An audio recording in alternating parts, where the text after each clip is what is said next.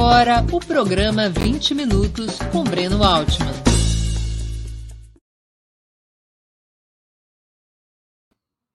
Bom dia.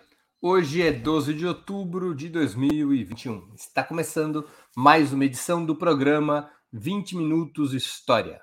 Nosso tema: Julgamento de Nuremberg. Como os nazistas foram punidos por seus crimes de guerra. Deu-se o nome histórico de julgamento de Nuremberg, oficialmente conhecido como caso Tribunal Militar Internacional versus Hermann Goering et al. e outros, aos processos movidos contra 24 destacados dirigentes nazistas, processos sediados na cidade alemã que leva o nome desse episódio jurídico-político de grande importância. As sessões do Tribunal de Nuremberg ocorreram entre 20 de novembro de 1945 e 1 de outubro de 1946. Portanto, foi concluído o Tribunal de Nuremberg há exatamente 75 anos. Muitos analistas consideram que esse julgamento foi o precursor do Tribunal Penal Internacional, criado em 2002 e estabelecido em Haia, na Holanda. De toda maneira, tratou-se da primeira vez que efetivamente foram julgados crimes de genocídio e contra os direitos humanos. Como foi organizado e os acontecimentos vinculados a esse julgamento, o julgamento de Nuremberg, são os temas do programa de hoje. Antes de começar, agradeço aos que participarem com comentários e perguntas, especialmente aos que o fizerem contribuindo com o super chat ou super sticker, se tornando membros pagantes do canal de Opera Mundi no YouTube ou fazendo uma assinatura solidária em nosso site. Ou tudo isso junto e misturado, a imprensa independente e Opera Mundi precisam do seu apoio para se sustentar e se desenvolver. Outra forma de contribuição é através do Pix. Nossa chave nesse sistema é apoie@operamundi.com.br. Eu vou repetir, apoie@operamundi.com.br. A razão social que irá aparecer no celular ou no computador de vocês será última instância editorial limitada. Também não se esqueça, por favor, de dar like e ativar o sininho no YouTube. Ações importantes para ampliarmos nossa audiência e nossa receita publicitária. Vamos ao trabalho. No final do conflito mundial travado entre 1939 e 1945, passou a ser tema relevante para as nações aliadas a punição aos brutais crimes de guerra cometidos pelos nazistas. União Soviética, Estados Unidos e Reino Unido não apenas debatiam o futuro da Alemanha no pós-guerra, o que fazer com a Alemanha depois da sua derrota, esse era um grande tema das conferências dessas três potências aliadas, Yalta, Teherã e Potsdam, mas também discutiam a necessidade de fazer da punição cúpula hitlerista um caso exemplar, especialmente para sufocar qualquer nova tentação germânica, qualquer tentação germânica de um renascimento em suas intenções e planos imperialistas. As potências aliadas não queriam de forma alguma que a Alemanha reerguesse seu projeto imperialista como havia feito depois da Primeira Guerra Mundial. E uma das medidas que consideravam importantes para impedir esse reerguimento imperialista da Alemanha era uma punição exemplar dos nazistas. Os soviéticos, pelo preço que pagaram na guerra, com seus quase 30 milhões de mortos, e por, por seu antagonismo contra o nazismo, propunham soluções bastante radicais, amplas, nas quais seria suficiente o comprometimento de determinados, eh, determinadas pessoas com o regime ditatorial instalado em 1933 para qualquer punição. Norte-americanos e ingleses propunham saídas mais amenas, que se restringissem aos altos dirigentes militares da Alemanha. O acordo entre as três potências aliadas, ao qual se agregaria também a França, levou à Carta de Londres, assinada no mesmo dia em que os Estados Unidos jogavam bombas atômicas sobre Hiroshima e Nagasaki, no Japão, dia 8 de agosto de 1945. Esse documento, a Carta de Londres, convocava um tribunal militar internacional composto por promotores e juízes dos quatro aliados, além de estabelecer o estatuto de seu funcionamento e os princípios de Nuremberg, ou seja, as regras internacionais sob as quais os nazistas seriam julgados. Embora fosse preservado o direito de defesa dos acusados, muitos juristas consideram que se tratou de um tribunal de exceção, no qual os réus não puderam escolher livremente seus advogados e os juízes pertenciam apenas às nações vencedoras da guerra.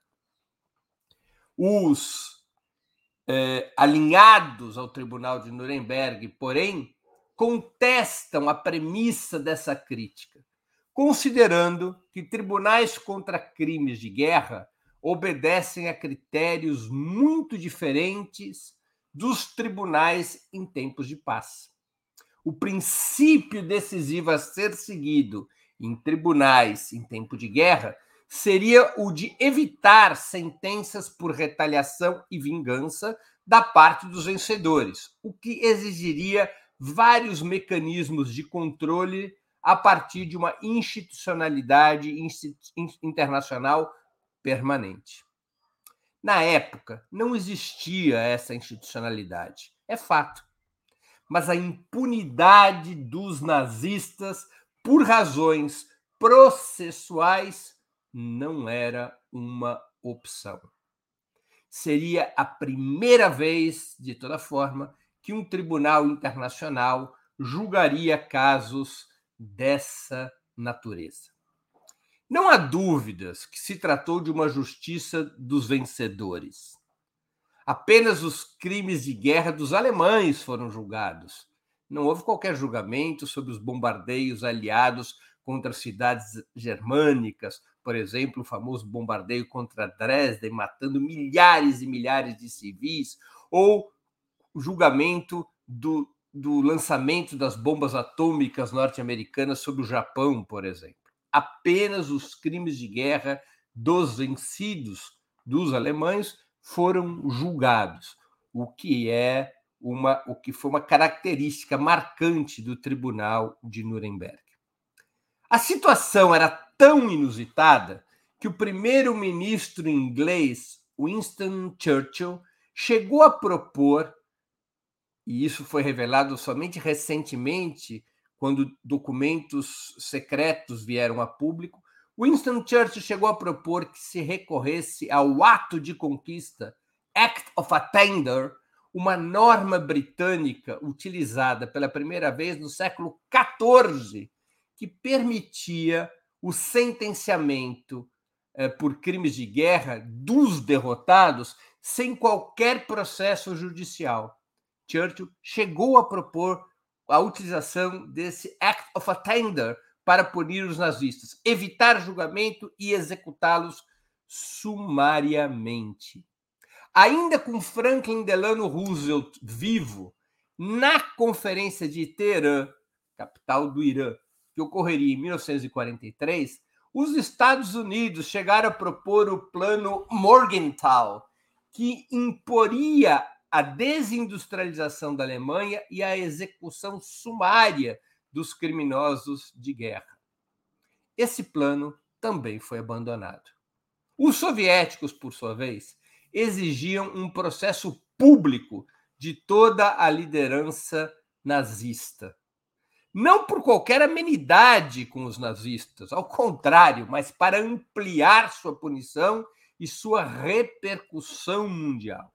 Os soviéticos propunham medidas muito mais radicais em termos do alcance da punição aos crimes de guerra do que britânicos e norte-americanos. No entanto, defendiam a existência de um processo público para que a humanidade viesse a conhecer os crimes cometidos pelos nazistas, os cúmplices desses crimes, e para que esse processo, repito, servisse de exemplo contra as forças que sustentaram o regime de Adolf Hitler. Nesse debate, Londres e Washington, depois Paris, se colocaram de acordo com os soviéticos. E o acordo foi a convocação desse tribunal internacional. Lembremos que Nuremberg foi escolhida como sede por ser a cidade é, de batismo do partido nazista. Os soviéticos pressionavam para que a sede de julgamento fosse Berlim. Lembremos que Nuremberg se situava na parte ocidental da Alemanha e estava sob controle das tropas norte-americanas e britânicas após o fim da guerra os soviéticos queriam que o julgamento fosse em Berlim, porque Berlim era uma cidade dividida entre as quatro potências vencedoras, a própria União Soviética, os Estados Unidos, o Reino Unido e a França.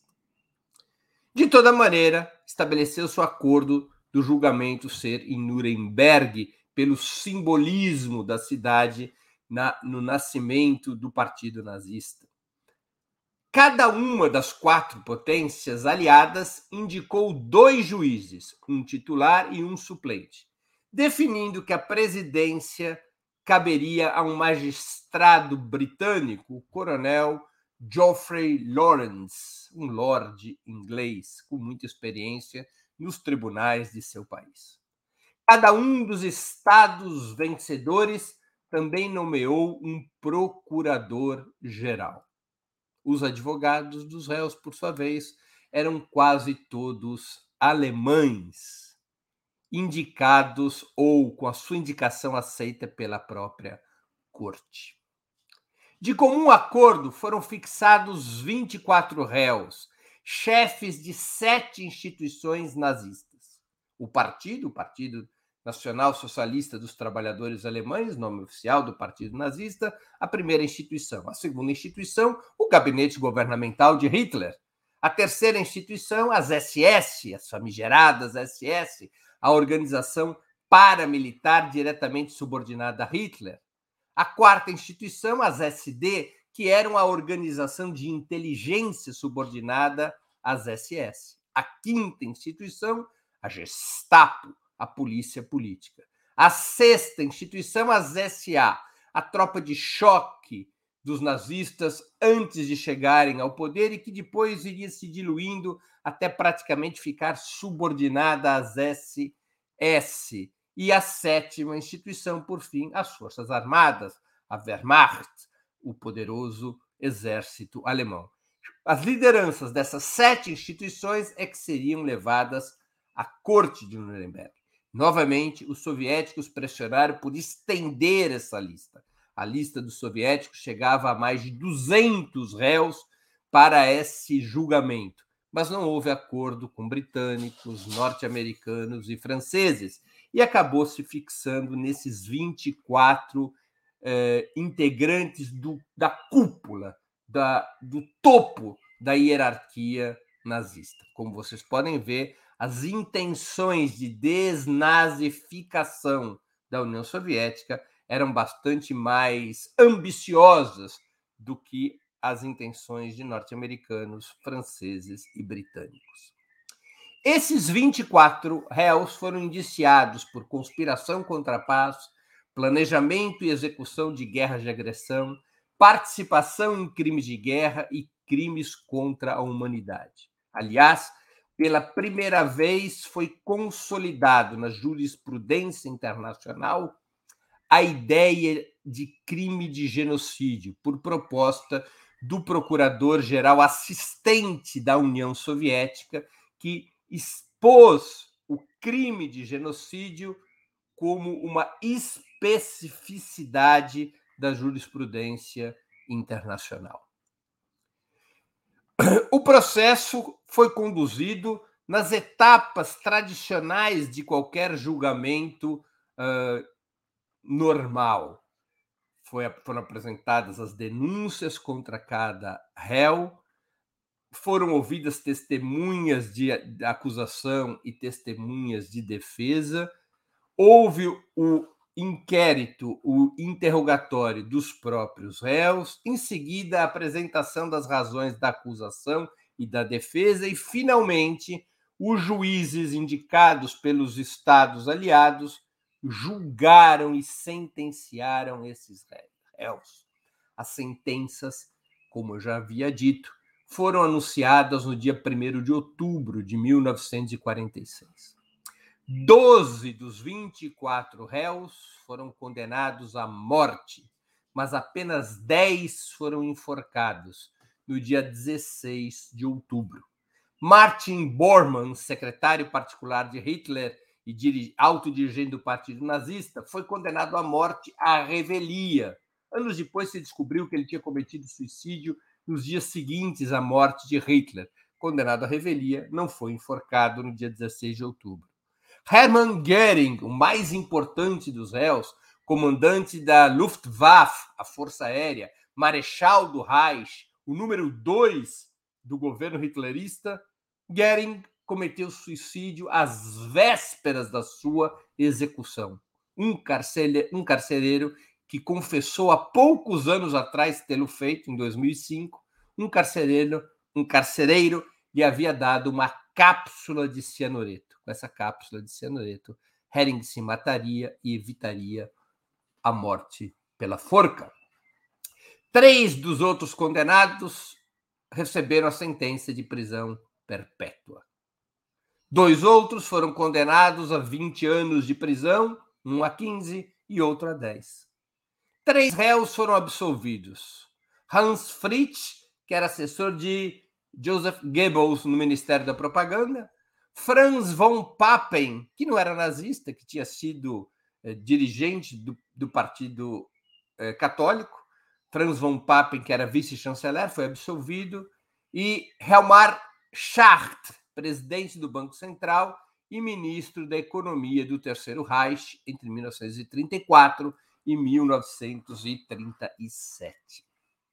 Outras três, outros três indiciados foram dispensados do processo por razões de saúde, entre esses Gustav Krupp, um dos mais poderosos industriais do país. As indústrias Krupp existem até hoje.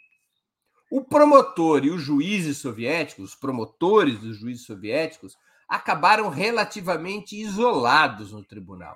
Eram favoráveis à condenação de todos os réus, a maioria deles a pena capital norte-americanos, franceses e britânicos claramente aceitavam apenas a condenação dos chefes militares e policiais, tentando resguardar as lideranças econômicas e os empresários nazistas.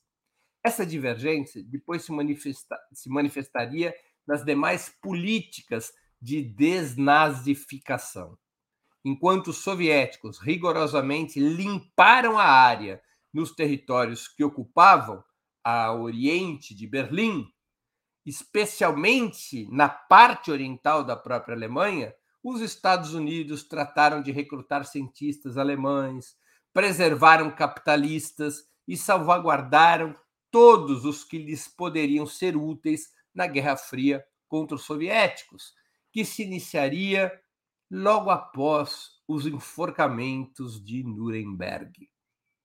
Outros 12 casos, aliás, seriam julgados nesse tribunal até 1949, mas já então sob completo controle norte-americano, sem qualquer participação da União Soviética. Foram outros 12 processos eh, para, visando distintos grupos e dirigentes nazistas, processos que foram bem mais brandos do que o, a, o, o processo original, eh, e não havia participação soviética. Os Estados Unidos foram cortes americanas que julgaram esses 12 outros casos sediados em Nuremberg. A Alemanha somente enfrentaria com maior afinco as tarefas de desnazificação nos anos 60, a partir dos seus próprios tribunais e regras legais. Mesmo assim, são muitos os casos de acordo, foram muitos os casos de acordo e leniência com os criminosos de guerra. É bastante consensual que o nível de desnazificação na Alemanha democrática, na Alemanha Oriental, foi muito superior do que na Alemanha Ocidental. Na Alemanha Ocidental, até os anos 60, os nazistas podiam continuar a ocupar cargo público, os que foram filiados ao, Partido Nazista puderam continuar a ocupar cargos públicos, puderam manter suas empresas e assim por diante. Casos esporádicos de punição ocorreram. A desnazificação se amplia nos anos 60 e a própria vida, a própria sorte biológica levaria uh, a uma desnazificação natural, com a morte daqueles que tinham comprometimento com o regime hitlerista. Lembremos que o próprio primeiro-ministro da Alemanha, o, o primeiro-ministro democrata cristão, eh, Adenauer, que governaria a Alemanha depois de 45, ele próprio fora prefeito de colônia, embora ele não fosse filiado ao Partido Nazista, ele fora prefeito de colônia durante o regime nazista. Ele era um cúmplice do regime nazista e coube a ele organizar, reorganizar a direita tradicional alemã para dirigir o país. Adenauer é figura emblemática da reconstrução da Alemanha por comandar o primeiro governo da então uh, República Federal da Alemanha a partir de 1949. Como eu disse no início dessa exposição, o Tribunal de Nuremberg iria inspirar o surgimento do Tribunal Penal Internacional, sediado em Haia, ao qual os Estados Unidos não estão filiados, provavelmente para preservação de seus próprios crimes de guerra, para que seus próprios crimes de guerra jamais sejam julgados. Mas isso é um outro assunto. Muito obrigado pela atenção. Antes de ler e responder as perguntas, eu gostaria de anunciar o 20 minutos de amanhã, quarta-feira, dia 13 de outubro, às 11 horas. Eu irei entrevistar o sociólogo Rui Braga. O tema: Qual o futuro do trabalho? A entrevista com Rui Braga versará, tratará de, diversos, de diversas questões vinculadas ao mundo do trabalho hoje, a precarização dos direitos trabalhistas, a revolução tecnológica com a substituição do trabalho humano pelo trabalho de máquinas, a situação dos sindicatos com as mudanças no mundo do trabalho, as novas formas de organização das classes trabalhadoras a partir dessas alterações no mundo do trabalho e assim por diante. Uma conversa bem interessante com um grande especialista sobre esse tema. Amanhã, 13 de outubro, às 11 horas, temos um encontro marcado nessa entrevista com Rui Braga. Qual o futuro do trabalho? Vamos aqui ver as questões que me foram levantadas. Eu queria aproveitar para pedir que as pessoas que estão nos assistindo contribuam com o super chat ou o super sticker ou que é, ou que contribuam através do Pix a nossa chave é apoie.operamundi.com.br. A pergunta do José Arlindo de Souza, que contribuiu com o Superchat, e quero agradecê-lo. Todos os membros da ONU são também do TPI de Haia, do Tribunal Penal Internacional de Haia? Não, José Arlindo. É, a filiação ao TPI é autônoma em relação à ONU. Tanto é assim que os Estados Unidos não estão filiados ao Tribunal Penal Internacional. Eles não têm filiação no Tribunal Penal Internacional. Joubert Cunha, essa atitude branda dos liberais não teria inspirado o cineasta Costa Gavras na realização dos Jardins do Vaticano? Puxa, eu não estou lembrado, Gilbert, é, desse filme do Costa Gavras. É um, um que eu gosto muito, mas propriamente esse filme eu não, não, não estou é, recordando. É, vamos ver aqui Puxa, acho que nós temos só essas duas questões hoje. Ah, não, tem o Luiz Oscar que pergunta: Breno, e sobre o julgamento dos médicos nazistas? Um dos casos de Nuremberg, já sob controle dos americanos, foi o julgamento dos médicos eh, nazistas. É fato isso. Eh, se eu não me engano, foi o segundo dos processos, foi esse, foi esse processo. Uh, no qual, perdão, o, primeiro caso de Nuremberg, o primeiro caso de Nuremberg foi contra os médicos, chamado processo contra os médicos, já conduzido pelos, os, pelos Estados Unidos. Foi um processo no qual uh, foram, foram os juízes eram apenas juízes norte-americanos, é? eram três juízes norte-americanos que julgaram uh, ao redor de 19 médicos, se minha memória não me trai, não? 19, 18 médicos, e aí houve absolvições, condenações, inclusive condenações à morte. Mas não é um processo dentro do Tribunal Militar Internacional de Nuremberg, já é um processo sob controle restrito aos Estados Unidos. A Cecília MB que é membro do nosso canal no YouTube, membro pagante. Ó, pessoal, vamos ser membros pagantes do, do canal do, do Opera Mundi no YouTube. Isso para nós é muito importante. Super chat, super sticker, filiação como membro pagante do, do, do canal do Opera Mundi no YouTube, é, assinatura solidária, Pix. São várias modalidades que vocês podem ajudar. É, ao desenvolvimento do nosso trabalho. A Cecília pergunta: Breno, a tolerância econômica foi uma marca da Inglaterra e dos Estados Unidos com os nazistas. Esse horror foi atenuado pelo investimento e seus investimentos nesses países? Olha, Cecília, o grande componente estratégico que viria a conduzir é, o comportamento dos Estados Unidos e da Inglaterra em relação aos nazistas foi a Guerra Fria. Na prática, os Estados Unidos e a Inglaterra, eles, esses países, eles passaram o pano para os nazistas todas as vezes que consideravam que os nazistas podiam ser úteis no esforço de, de disputa contra os soviéticos. Então, preservaram cientistas, preservaram empresários, preservaram políticos, preservaram diplomatas, preservaram, enfim, aqueles quadros é, oriundos do nazismo, ou que foram cúmplices do nazismo, é, para poder organizar o seu campo de disputa contra a União Soviética. A União Soviética, por sua vez, não tinha qualquer confiança nos alemães. Aliás, mesmo a relação da União Soviética com a Alemanha Democrática não era das mais tranquilas.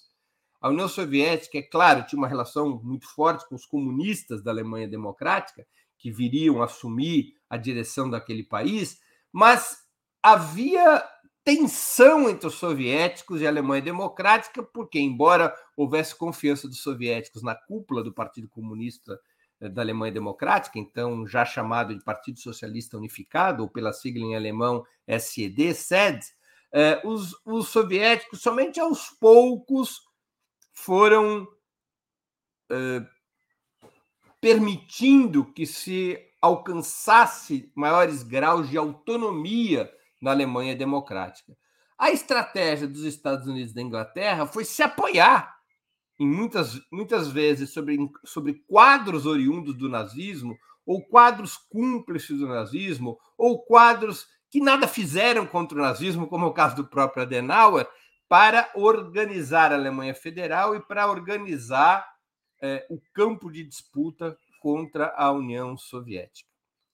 O Tomás pergunta ou, ou comenta. Brenos, muitos cientistas nazistas foram levados aos Estados Unidos e nunca foram punidos através da Operação Paperclip, onde foram capturados na Inglaterra. O objetivo é que eles não caíssem na mão da União Soviética. É, é, é fato isso. Ou seja, o mais importante foi o von Braun, o cientista que desenvolveu os mísseis V2. Né?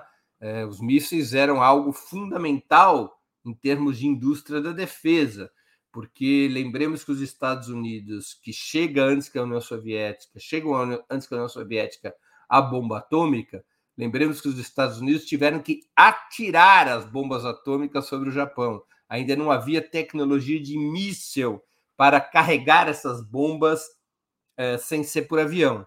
Quem desenvolveria essa tecnologia seria um cientista alemão, von Braun, nazista, os nazistas buscavam construir os mísseis V2 e von Braun seria é, é, levado pelos americanos para os Estados Unidos. É o principal personagem do que o Thomas cita como Operação Paperclip. Aliás, é, peço até para que a produção localize, há um documentário ou um filme, acho que um filme, não um documentário, sobre a Operação Paperclip numa das plataformas, talvez na Netflix, muito interessante, que eu vi outro dia, mas não estou aqui recordando o nome do filme. Vale a pena assistir. Né? Vale a pena assistir. É, uma outra, uma outra, é, deixa eu ver aqui, uma outra questão. O julgamento foi estudado por Hannah Arendt.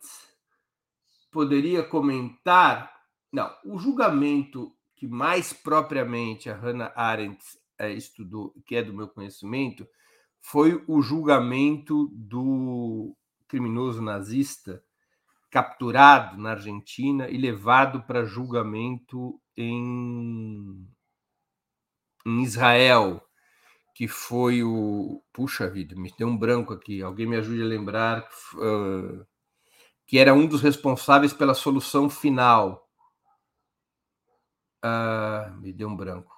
Puxa. Eu, né?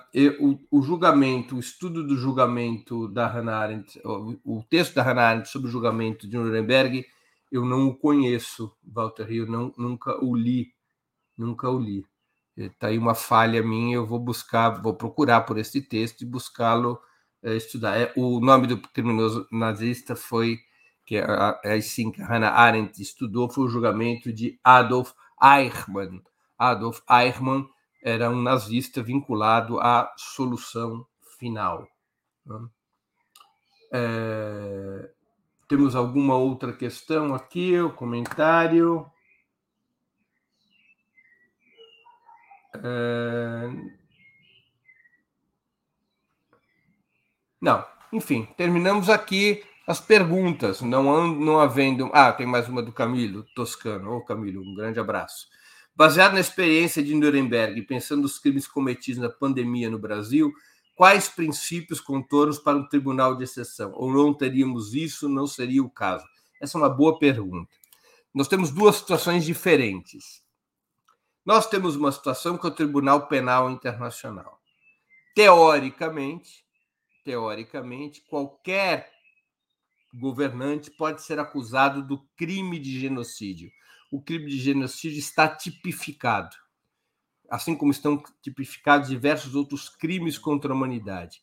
E esses crimes contra a humanidade podem ser julgados pelo TPI, pelo Tribunal Penal Internacional. Não é um processo simples, esse processo parte de uma denúncia, a denúncia tem que ter, ser aceita pelo TPI, uma vez aceita, tem que ser estabelecido o julgamento e assim por diante. Em tese, em tese, ao menos em tese, o Bolsonaro poderia ser julgado no TPI se ficar configurado o crime de genocídio. A configuração do crime de genocídio, do ponto de vista jurídico, não é simples. Genocídio está associado a um crime cujo objetivo é a liquidação de uma etnia. Não está associado a ideia de uma morte sem critério étnico. Portanto, aí teríamos uma barreira jurídica. Esses 600 mil mortos, grande parte deles, evidentemente, de responsabilidade da incompetência, da truculência de Bolsonaro, eh, esses 600 mil mortos não tiveram critério étnico, não, é? não tiveram critério que eventualmente possa ser corporificado como crime de genocídio. Outra coisa é, Camilo, seria a justiça de transição. O Tribunal de Nuremberg não é propriamente uma justiça de transição, é um tribunal de guerra. A justiça de transição, os maiores exemplos aqui na América do Sul estão na Argentina, é, no Chile, que foi o julgamento dos responsáveis por crimes durante as ditaduras crimes contra a humanidade, crimes contra a ordem constitucional, crimes de tortura e assim por diante. Vocês todos conhecem quais seriam esses crimes. Então, nesses países se estabeleceu uma justiça de transição entre um regime ditatorial e um regime democrático, passando pela punição daqueles responsáveis por crimes durante o regime ditatorial. Poderia se estabelecer no Brasil, eu vejo aí sim uma hipótese mais provável, algum tipo de justiça de transição contra Bolsonaro e seus asséculos, porque é evidente que foram cometidos crimes que levaram às mortes das pessoas. Tá? É evidente que foram cometidos crimes com essa natureza. Podemos até, algumas pessoas estão comentando, podemos até é, é, elencar, no caso de justiça de transição, certos fatores que apontam para genocídio, como, por exemplo, o fato de que Bolsonaro foi muito mais leniente, muito mais irresponsável, muito mais homicida em relação aos indígenas. Né? Mas aí teria que haver uma decisão parlamentar favorável a criar uma justiça de transição, uma justiça especial para julgar os crimes da pandemia. Tá? Não, não, isso não é possível de ser feito sem uma decisão parlamentar. Somente o parlamento poderia criar essa justiça especial de transição. É... Aqui tem um comentário do Gilberto Agenor falando mal de quem não fez nada contra o nazismo. Parece até que o Papa Chico estava nessa. Não entendi o comentário, mas está posto aqui o comentário. Tomás pergunta: e os crimes de Katyn, onde os nazistas passaram por lá nos soviéticos, mas hoje a Polônia e a Europa acusam a União Soviética pelos crimes? Por que não foi julgado em Nuremberg? É, porque o critério do julgamento internacional de Nuremberg, mesmo naquela época, no pós-guerra, quando se imaginava que as execuções na floresta de Katyn tinham sido responsabilidade dos alemães, o critério para o julgamento internacional de Nuremberg, como eu disse na exposição, era a perte, a per, o pertencimento dos réus no, ao comando de uma das sete instituições fundamentais do nazismo e nenhuma e nenhum daqueles supostos responsáveis alemães por Katyn cumpria esse requisito. Foram apenas as lideranças das sete instituições decisivas do nazismo que eh, foram levadas a julgamento pelo Tribunal Internacional de Nuremberg. Tinha que pertencer ao partido, à liderança do partido nazista, tinha que pertencer às Forças Armadas, às SS, às SA, às SD, à Gestapo ou ao gabinete de Hitler. Né? Então, não, não, configurava isso. Katyn é uma outra história. Com o tempo se provou que as execuções de oficiais do exército polonês em Katyn não foram responsabilidade dos nazistas, foram responsabilidade da NKVD, do Serviço Secreto Soviético, eh, embora os soviéticos, durante muito tempo, tivessem afirmado que essas execuções tinham sido de autoria dos nazistas. É um outro caso, não tem a ver com o tema de hoje. Os soviéticos não desejavam de forma alguma ter um exército polonês controlado pelo Reino Unido. e é disso que se tratou em Katyn. Os soviéticos mandaram executar a cúpula eh, do exército polonês, que obedecia na prática às instruções do Reino Unido. A União Soviética desejava que a Polônia, com o país com o qual faz uma importante fronteira, que a Polônia estivesse sob seu estrito controle. E por isso a União Soviética organiza as execuções em Katyn. Isso está provado nas documentações soviéticas que foram tornadas públicas nos últimos 30 anos. É? Mas é um outro, um outro é, tema. O Bruno Dias pergunta: essa justiça especial, no caso do Brasil, não configuraria um tribunal de exceção? Qual seria a diferença entre esses dois? Não. Vamos.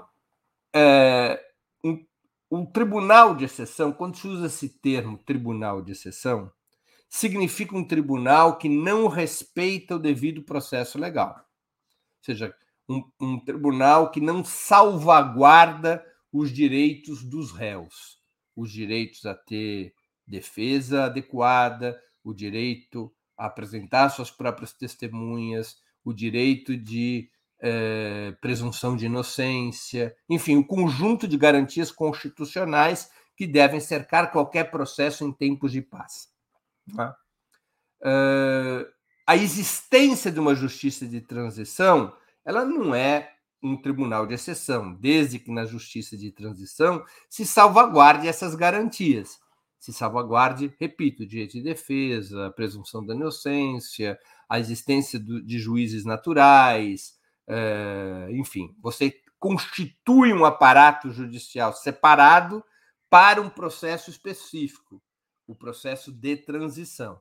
Há muita experiência já no mundo em relação à justiça de transição. Eu, eu citei dois casos sul-americanos muito conhecidos, Argentina e Chile, que não configuraram tribunais de exceção.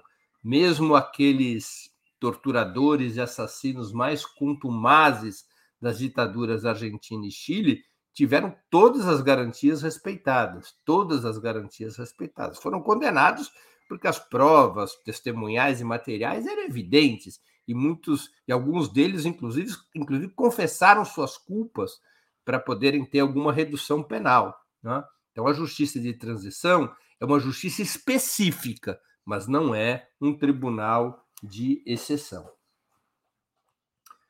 É, a Cecília MB pergunta: Breno, você indica filmes e livros sobre Nuremberg? Tem um grande filme, Cecília, antigo já, se eu não me engano, é com Richard Burton, que chama-se Julgamento de Nuremberg. Eu vou pedir para a produção levantar rapidamente, é, a gente vai poder botar na tela. Eu me lembro que o ator é o Richard Burton. É um filme, se eu não me engano, dos anos 60, é, ainda em branco e preto, talvez. E é um filme muito legal sobre o, o, o julgamento de Nuremberg. Logo mais aqui a produção sobe com essa, com essa imagem. Né? É, livros há muitos, né? é uma história muito contada, muito, muito é, relevante. Né? Eu, eu vou. Que, que, é, que é relatada em muitas. Ah, aqui vai, né? É, a, é Spencer Tracy.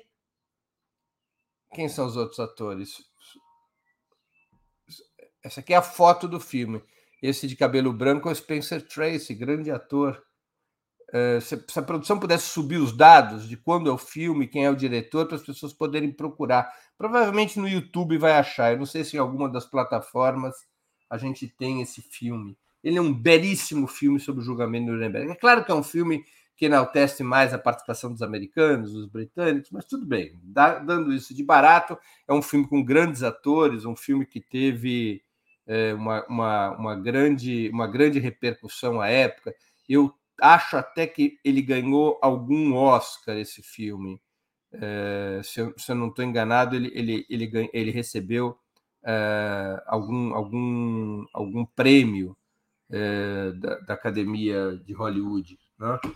É, é um filme americano de 1961, o Tomás está informando aqui. Né? É, então tá aí, filme de 1961, 15 anos depois do, do julgamento de Nuremberg. É um filme.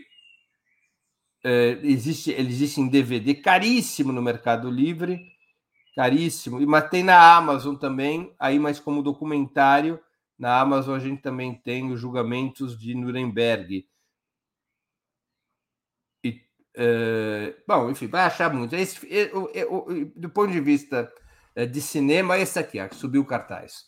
Julgamento em Nuremberg, Maximilian Schell, Burt Lancaster, Marlene Dietrich, que é alemã, e Spencer Tracy. Eu me confundi, pensei que fosse o Richard Burton, mas não.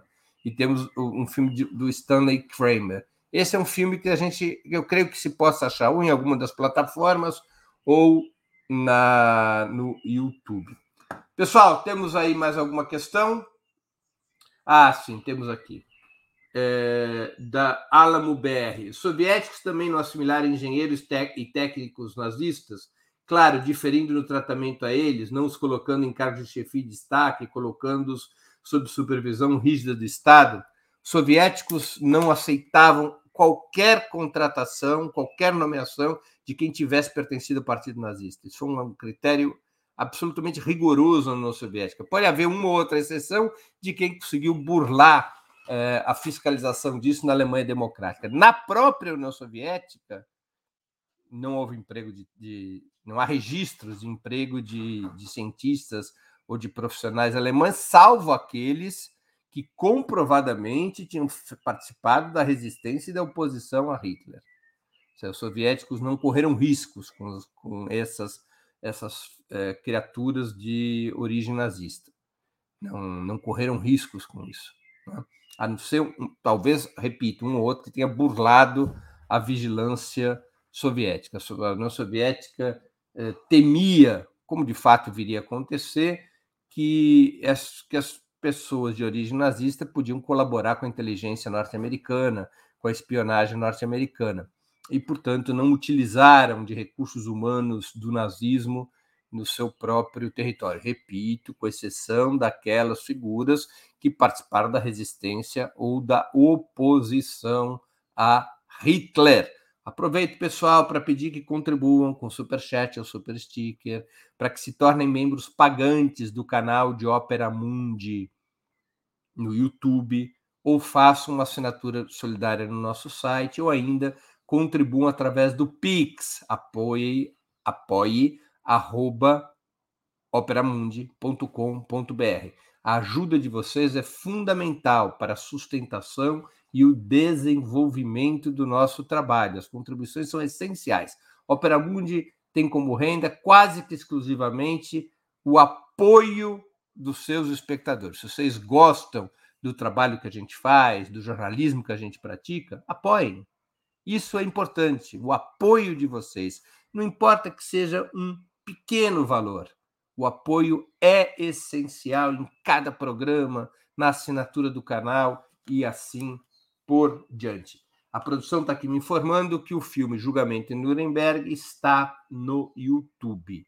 Então, é, confirmo aqui, esse é um belo filme. É, eu indicaria como livro, também há o livro Julgamentos de Nuremberg, do Paul Roland. É um filme, é um livro bem informativo. Não é um livro analítico, mas é um livro bem informativo. Julgamentos de Nuremberg, de Paul Roland.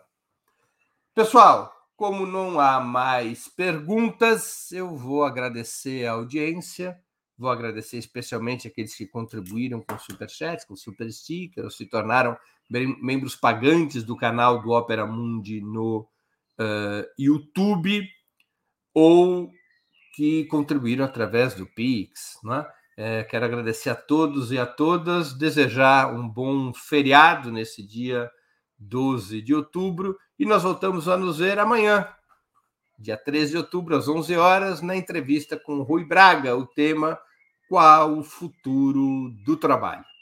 Até lá, uma boa terça-feira e um grande abraço. Para assistir novamente esse programa e a outras edições dos programas 20 Minutos, se inscreva no canal do Opera Mundi no YouTube.